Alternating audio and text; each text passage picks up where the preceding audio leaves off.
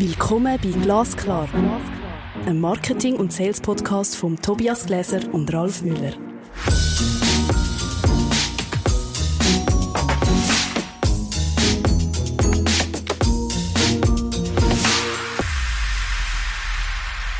Hallo Tobias. Hallo Ralf.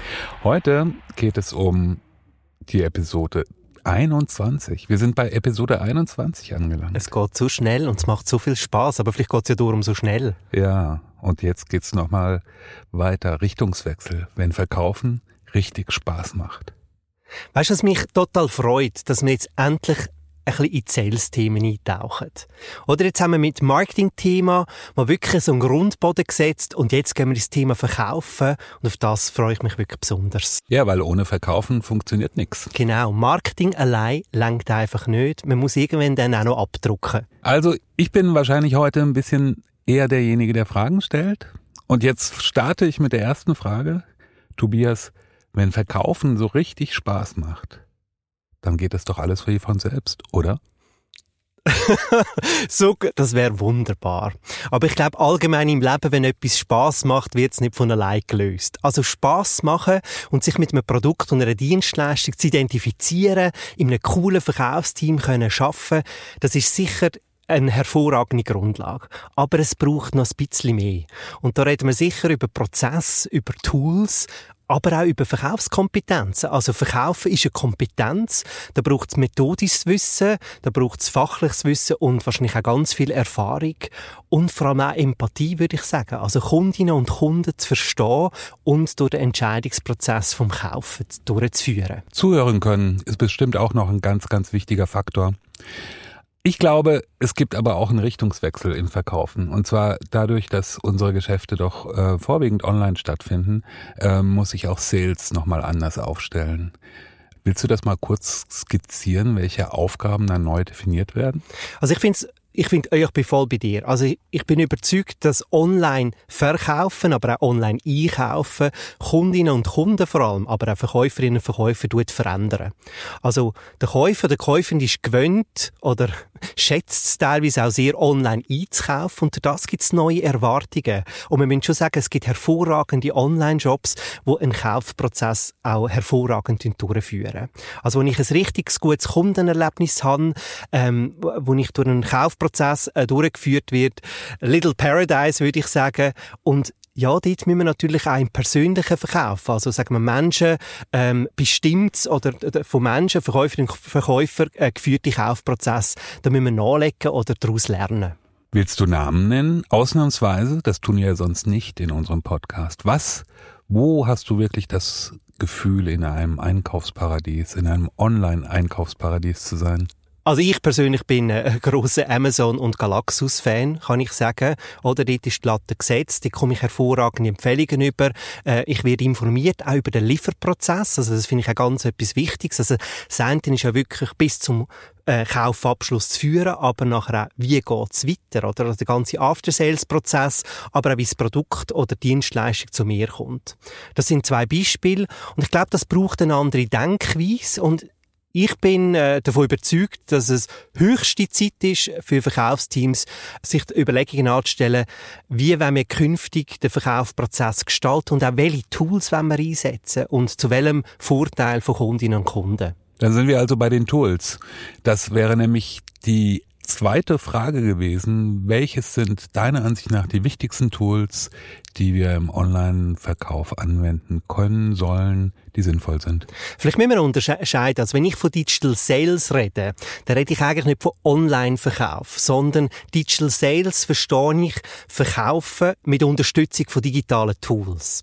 Und ähm, wenn wir jetzt so digitale Tools nennen, also ich bin HubSpotianer, kann man so sagen, also ich bin HubSpot-Fan ähm, und auch mit Teams, wo wir den Verkaufsprozess mit Tools und also digitale Tools unterstützen, tun wir immer HubSpot einsetzen. Also von dem her kenne ich mich sehr gut aus in HubSpot. Und da reden wir von Instrumenten im HubSpot Sales Hub, ähm, wie ein CRM natürlich, also wo ich wirklich kundenbezogene Informationen habe, wo ich aber auch produktspezifische Informationen hinterlegen kann, wo ich ganze Deals kann anlegen kann, wo ich eine Pipeline darüber kann managen kann, wo ich aber auch Sales Content kann hinterlegen kann. Also das heißt, wenn ich mal einen, einen Verkaufsprozess Verkaufsprozess durchgedacht habe, also wie, was sind die Momente oder so ein bisschen die, die Touchpoints im Verkauf, was ist der Prozess, wo ich nachher auch Inhalte hinterlege, dass ich die nicht jedes Mal muss neu erfinden, also irgendwie ein Vernetzungs-E-Mail oder irgendeine Präsentation und so weiter, da tue ich das alles hinterlegen und so mache ich natürlich Fließarbeit nur einmal und kann mich dann wirklich voll um die Kundin oder den Kunden kümmern. Das heißt, der gesamte Verkaufsprozess lässt sich sehr gut in äh, Daten und Fakten und Argumenten ablegen, beziehungsweise äh, diesbezüglich auch präzisieren, oder? Absolut. Und ich glaube, es ist wichtig, dass man immer wieder auch schaut, was hat funktioniert während dem Verkaufen, was hat allenfalls nicht funktioniert und dass man so auch Tools oder das Toolset laufend anpassen. Also wenn ich beispielsweise sage, ein erster Punkt ist irgendwie ein Vernetzungscall oder ein Erstgespräch und nachher machen wir, wir nennen das der zweite Punkt, einen Explore Call, wo man dann wie so ein bisschen Möglichkeiten mehr prüfen, wo man auch schon viel mehr beraten einsteigen, ähm, wenn man wie merkt, so zwei I zwei Interaktionen länger nicht. Es braucht vielleicht noch eine Zwischeninteraktion, weil man merkt, es sind nicht alle Entscheidungsträger, die, die relevant sind im Verkaufsprozess, involviert worden. Also da tue ich logisch auch redesignen. Also einen Ablauf redesignen. Oder wenn ich zum Beispiel merke, äh, eine Nachricht, die ich vielleicht über LinkedIn verschicke oder per E-Mail, die performt nicht, dann analysiere ich, warum performt die nicht. Also warum gibt es keine Reaktion oder eine negative Reaktion und du so eigentlich laufend auch meinen Sales-Content überarbeiten und aktualisieren realisieren. Ist es eigentlich arbeitsintensiv? Definitiv. Also es ist sehr arbeitsintensiv, aber darum finde ich, dass ein Sales-Prozess ähm, ganz eine tolle Unterstützung ist. Also ich sitze nicht am Tisch oder an, an meinem Laptop und überlege, was soll ich heute machen und wie tue ich verkaufen, sondern dass ich eine Systematik kann und sehr genau weiß, ähm, was ist mein Verkaufsprozess und wo, in welchem Moment habe ich bereits Potenzial, also wo habe ich Kontakt, wo vielleicht in einer fortgeschrittenen Phase sind, so ein bisschen in einer mittleren Phase, in einer Anfangsphase und mit welchen Instrumenten ich die bearbeite. Und da werde ich natürlich auch ein Sales Reporting machen. Also ich werde laufend überwachen, wo ich wie stehe, also wie ist meine Sales Pipeline gefüllt, äh, in welcher Phase ist sie sehr voll, ähm, führen wir von der Phase 1 in die Phase 2, also was ist die Konvertierung, ist die abnehmend, warum ist sie abnehmend, also so werde ich sehr systematisch, würde ich sagen, und je mehr also je mehr Sicherheit ich in die Instrumente und die Arbeitstätigkeit habe, auch wieder da, kann ich mich besser aufs Gegenüber einlassen. Oder? Also ich bin hinten dran gut aufgestellt und kann so voll aufs Gegenüber eingehen. Allgemein gesagt geht es um die Konkretisierung einer Vorgehensweise. Anstatt wie ein Ochs vor dem Berg zu stehen, äh, habe ich die Schritte definiert, mit, dem ich, mit denen ich diesen Berg besteigen kann. Ich glaube, so ein bisschen ist es so. Für wen ist denn HubSpot tatsächlich das geeignete Tool? Also ich würde sicher sagen, für, für B2B-Unternehmen ist es ein sehr spannendes Tool. Und dann muss man natürlich auch schauen, was ist die Integrationsfähigkeit ins äh, bestehende Ökosystem. Also mit für Tools schaffe ich sonst und ist HubSpot dort allenfalls ein guter Fit. Was ich hervorragend finde, und wir kommen wahrscheinlich nachher auf das Thema Marketing und Sales Alignment, also wie Marketing und Sales Teams zusammenarbeiten. Und das ist natürlich großartig, wenn die beiden Teams in der gleichen Umgebung arbeiten, oder? Also so tun wir eigentlich Mauern einreissen. Wir lernen in einem Tool und ja, wir machen ziellose so auf, oder? Also wenn ich äh, bereits über Marketing beispielsweise neue Leads generiere und im gleichen Tool kann weitergeben, wie ein anderes Team schon drin schafft, so kann ich auch zusammen lernen und ich glaube, das fördert unglaublich ähm, das Alignment, also die enge Zusammenarbeit zwischen Marketing und Verkauf. Da würde ich gerne noch mal einen Schritt zurückgehen, weil ähm, es gibt die Aussage, und ich fand sie auch immer wieder mal bestätigt, dass Marketing und Sales eigentlich natürliche Feinde sind. Was sagst du dazu? Die Feindschaften. Hast du das Gefühl, dass sie Feinde sind oder dass das nicht irgendwie ein etwas Historisches oder irgendwie etwas Komisches? Na, man, man spürt schon Veränderungen, wenn man in den Unternehmen ist, aber auch immer noch Vorbehalte.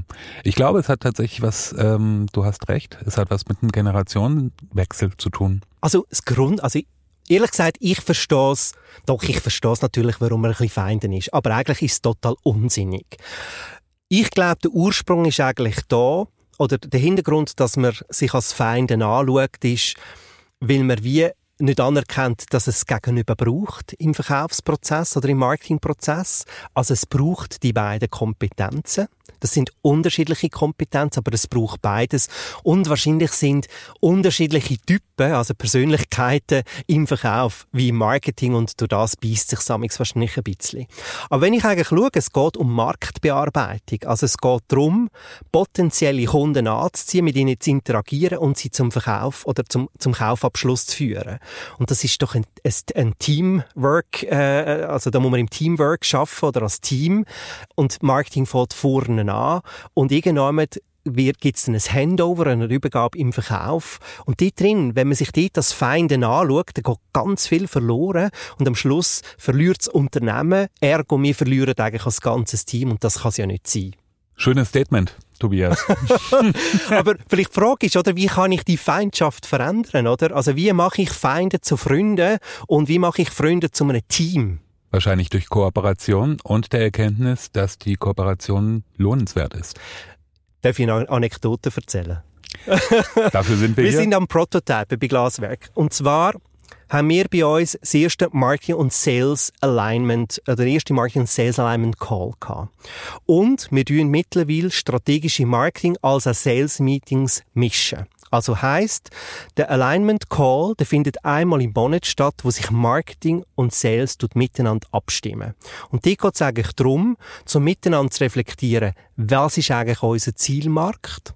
Was sind wirklich die Entscheidungsträger? Was haben die Entscheidungsträger für Schmerzpunkte, für Fragen, für Anliegen, für Herausforderungen? Haben wir da deckungsgleiche Vorstellungen oder nicht? Und warum nicht?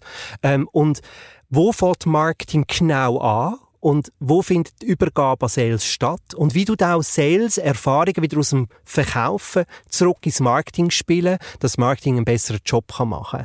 Also ich glaube, es, es, es hilft, wenn man sich miteinander und in einer Regelmäßigkeit austauschen und auch klar definieren, was sind eure Aufgaben, was sind unsere Aufgaben und, und dann sozusagen wie schauen, wie können wir Hand in Hand schaffen. Und der zweite Punkt in unseren quartalsweisen Marketing und Sales äh, Workshops Workshops oder Strategie-Meetings ist das andere Team immer dabei und gibt Inputs. Weil wir haben ja auch unterschiedliche Stärken. Oder? Also ich, meistens meiner Erfahrung nach sind Marketing-Teams sehr stark im Content oder, oder also im Content und haben Erfahrung im Advertising etc. Also das ist ganz viel Know-how, wo man auch im Verkauf kann brauchen und umgekehrt hat ähm, Sales sehr viel Erfahrung im 1 zu 1 Austausch mit Kundinnen und Kunden, wo man wieder zurück äh, ins Marketing-Team kann geben Also ich würde definitiv eine Systematik aufbauen, wo Marketing und Sales zwungen, am Anfang ist es vielleicht ein Zwungen sein, zusammenzuarbeiten und irgendwann macht es einfach Spaß, weil man merkt, man wird richtig kräftig und wir tun sogar Lösungen nachher gemeinsam entwickeln. Also wo jemand aus dem Marketing-Team zusammen mit dem Sales-Team miteinander Lösungsbeispiel entwickeln. Ich mache vielleicht hier abschließend noch schnell auch noch ein Beispiel. Im Verkaufsprozess kommen immer wieder die gleichen Einwände. Oder? Also, der Kunde sagt, ja, jetzt ist vielleicht der falsche Moment, oder es ist doch viel zu teuer, oder ich weiß auch immer. Also, es können, kommen immer wieder Einwände, und es hilft, wenn ich eigentlich auf alle Arten von Einwänden bereits Argumentarien vorbereitet habe, die ich nachher im Verkaufsteam teile. Oder? Also, ich habe Einwand A, und auf den Einwand A kann man hervorragend, äh, mit gewissen Argumentarien begegnen, und die ich entwickeln. Und da wollte ich natürlich die Content-Fähigkeit von einer Marketingfrau oder einem Marketingmann äh, involvieren, und miteinander tun wir das entwickeln, und durch das entsteht automatisch Alignment. Weil es geht nicht mehr darum, ah, der Verkauf muss den Einwand bewältigen. Nein, wir den zusammen bewältigen. Und vielleicht haben wir ja schon bereits Erfahrungen von vorher, äh, aus, aus dem Marketingprozess oder können von einer Kompetenz von einer Marketingperson profitieren. Das macht Spaß. Das ist ein richtig gutes Verkaufsgespräch, Tobias. du willst auch mal zu mir in so eine Session oder in einen Workshop kommen. Bin schon fast überzeugt. Ich habe letztens ähm, tatsächlich ein relativ ausführliches Interview mit einem Sales-Verantwortlichen ge gehabt, der für eine internationale Firma unterwegs ist und der sagt, am Ende des Tages verkauft immer der Mensch. Ja, das ist, das ist sicher so. Oder auch, und ganz ehrlich gesagt, ja auch hinter einem Online-Shop stehen Menschen. Oder wo auch wieder die Performance von einem Online-Shop analysieren überlegen, warum habe ich da einen Abbruch? Was machen wir falsch in dem Moment? Was können wir verändern? Wenn wir ein A-B-Testing machen schauen, wäre vielleicht der orange Button besser wie der grüne oder der rote oder was auch immer. Dann hätte ich noch eine Frage. Wie ist denn das Verhältnis ähm, zwischen tatsächlich, also wenn du im digitalen Verkaufsprozess bist, wie ist das Verhältnis zwischen dem persönlichen Einsatz, also der vom Kunden aus gesehen, der Sichtbarkeit des Verkäufers und der Strukturiertheit des Vorgehens. Also ich, ich, bin, ich bin der Überzeugung, dass die Strukturiertheit, die sollte das Gegenüber eigentlich gar nicht merken. Sie sollte einfach merken oder, oder wahrnehmen, dass der ganze Kaufprozess unglaublich organisch sich anfühlt. Also, Weißt du, was ich meine? Dass im richtigen Moment die richtigen Fragen gestellt werden, dass sie im richtigen Moment die richtigen Aktivitäten greifen. Also, ich glaube, es geht um das. Und das ganze, also das ganze Set oder die ganze Toolbox hinten dran, die sollte der Kunde äh, oder Kundin äh, gar nicht erleben, aber das Erlebnis, also sie merkt, also man merkt sehr schnell, hat es irgendwann eine Systematik oder eine Logik im Sinn vom Kunden oder der Kundin. Das merkt es gegenüber. Ich glaube, das, das soll das Ziel sein. Dann kann ich nochmal ähm, weiter zitieren. Der Mensch, der gesagt hat, am Ende zählt immer der Mensch, der verkauft, sagte auch, ich habe gelernt, meine Verkaufsargumente in den Hintergrund zu stellen und erstmal zuzuhören, was denn Kunden überhaupt wollen, welches Problem sie lösen wollen. Und irgendwann am Ende des Gesprächs stehen dann auch meine Produktvorteile. Also am Schluss basiert ja ein Verkauf immer, weil irgendwann ein Ist-Zoll-Gap besteht. Oder? Und das ist am Schluss das Problem. Und je besser ich das verstehe, also wo eigentlich der Ist-Zoll-Gap im Gegenüber ist, desto besser kann ich beraten und desto kundenspezifischer kann ich auch ein Angebot aufsetzen. Oder? Also ich weiß dann schon ganz klar, ähm, das ist der Anspruch oder das ist der Wunsch ähm, und durch Fragestellung kann ich das spezifizieren und je mehr, äh, dass ich spezifiziert habe, desto besser ist nachher das Angebot auch und das Angebot wird eher ein Treffer sein. Es gibt ein sehr un, also ein kaum auszusprechendes Instrument, ich weiß, was kommt. Es kommt, klingt wie eine chemische weiss, Formel. Willst du mir helfen, wie das Ding heißt? wir, gehen, wir, wir gehen kurz ins Chemielabor. Ja. Das ist noch lustig in der Recherche. Also wir haben ja unterschiedliche äh, Formeln gefunden. Ähm, vielleicht kannst du, du, du, du deine doch zuerst nennen und ich nenne dann meine Chemieformel. Also meine heißt GPCTBA-CA I, glaube ich. Wunderbar. Also mein Chemiekasten sagt etwas anderes. Ähm, meine sagt, also und ich mache es auf Englisch, weil nachher die Erklärung ist auf Englisch GCPTCIAB. Ähm, Genau, aber wir meinen genau das Gleiche. und was soll die GCPTCIAB aussagen? Und zwar, das ist eine Art wie so ein, ein Leitfaden in einem, in einem Verkaufsprozess oder in einem Verkaufsgespräch. Und das sind so die Abkürzungen, was ich eigentlich soll aufgreifen in einem Verkaufsgespräch. Und das erste ist sicher mal das G für Goal, also was ist eigentlich das Ziel vom Gegenüber, oder? Also, warum will das Gegenüber überhaupt etwas kaufen, oder? Was möchte es mit dem Kauf erreichen? Ähm, wo will es eben wo, wo, wo ist der Sollpunkt, wo will? Das ist der erste Punkt. Und sie ist für Challenge, dass man mit dem Gegenüber auch reflektiert, was ist denn die Herausforderung, in den Sollzustand zu kommen, oder? Also da, und da geht es wieder um Zuhören, oder? Das können, das können vielleicht Ängste sein, oder das können ähm, technische Fragen sein, und so weiter und so fort. Denn P steht für Plan. Und meistens hat es gegenüber auch schon einen Lösungsansatz oder einen Lösungsgedanken. Und das ist sehr gut zu, zu verstehen, weil durch das verstehe ich auch eine Denkweise. Also, wenn ich äh, das Gegenüber frage, wie hast du geplant, das Problem zu lösen? Ähm, äh, wie, wie möchtest du vorgehen? Oder hast du in der, in der Vergangenheit ähnliche Probleme gelöst? Wie hast du sie gelöst? Und, und der nächste Punkt ist dann das T, das steht für Timing.